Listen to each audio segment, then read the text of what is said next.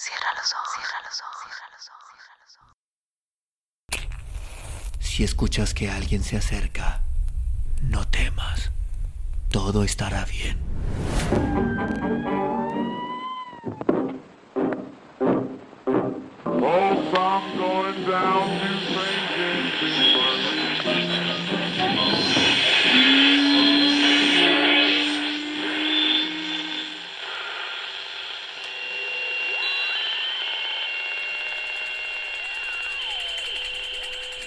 Estás escuchando, Crónica, Crónica, Crónica Lunares, el lugar, el lugar donde, donde entra por tus oídos, entra por tus oídos. Bienvenido. El campeonato. Miguel Delibes. Fue su oportunidad y la perdieron, y los ingleses quedaron de buenas a primeras fuera de combate. El hecho era insólito y humillante. Ellos eran los maestros y de repente llega un discípulo y ¡zas! Echa a rodar su historia, y su experiencia, y su maestría, y su técnica, y todas sus viejas glorias. Y lo que Juan decía mientras daba vuelta al botón para amplificar la voz de la radio. Los ingleses estarán que muerden. Y la radio dijo, Zarra es sujetado por el portero uruguayo, el árbitro no lo ve, el balón sale fuera. Juan aspiró una fumada y soltó una gruesa palabrota aureada de humo. Luego dijo, los uruguayos son unos brutos, siempre lo han sido. No sé por qué hemos de extrañarnos ahora. Era las siete y cuarto de la tarde, y hacía calor. La atmósfera de la estancia estaba áspera y viciada. Olía a cuerpos sucios y confundidos. En un rincón había un catre y recostada en el catre una muchacha rubia, escuálida, pintarrajeada y aburrida. Al alcance de la mano sobre un pequeño velador tenía un vaso, mediano, de un líquido consistente y oscuro. A sus pies dormitaba una tripuda y perezosa gata negra. La radio dijo ¡Gol! ¡Gol! El extremo derecho uruguayo ha marcado el primer gol. El gol estimula a nuestros muchachos. Juan profirió otra palabrota y afirmó Los ingleses se frotarán las manos de gusto. La muchacha rubia y pintarrajeada se incorporó y se estiró.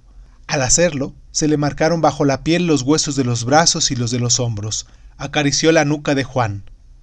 ¿No vienes un rato? dijo. La radio reclamó.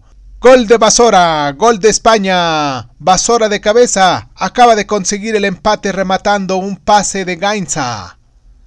Juan empalideció y encendió otro pitillo. Dijo: Buen jarro de agua fría para los ingleses.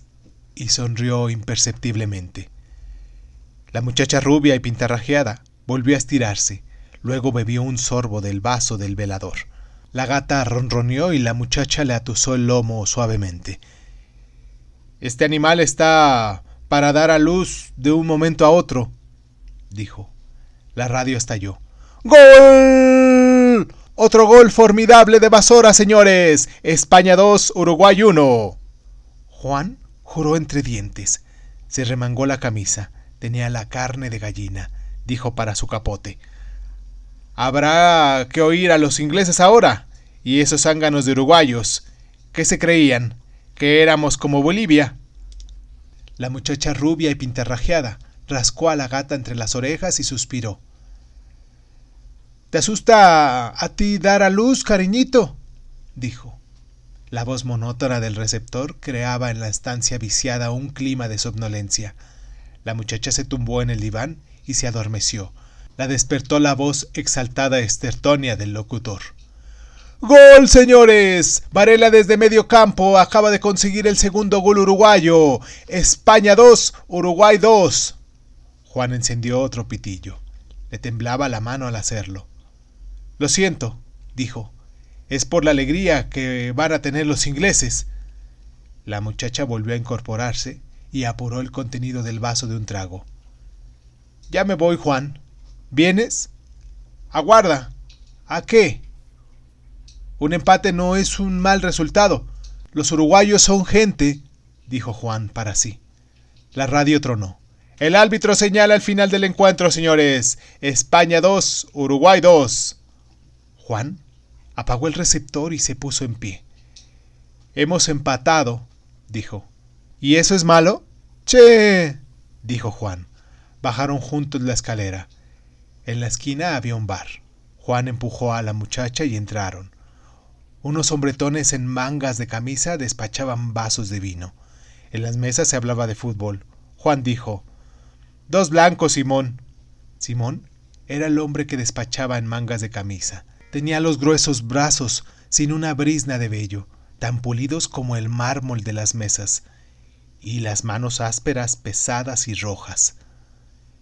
Qué loco está el mundo, dijo Simón.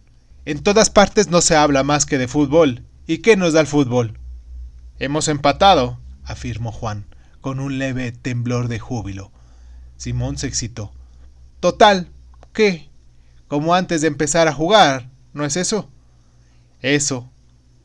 Y para eso 25 millones de españoles escuchando la radio toda la tarde como embobados.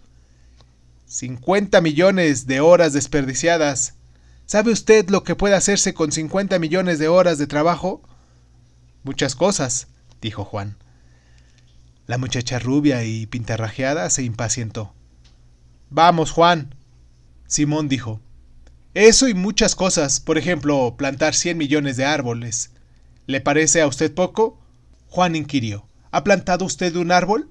La muchacha rubia y pintarrajeada intervino. ¿Sabes, Juan? Que la gata está para dar a luz.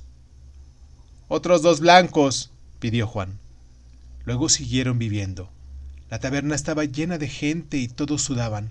Juan experimentaba una agradable excitación en la sangre y en sus nervios, una excitación que crecía de vaso en vaso.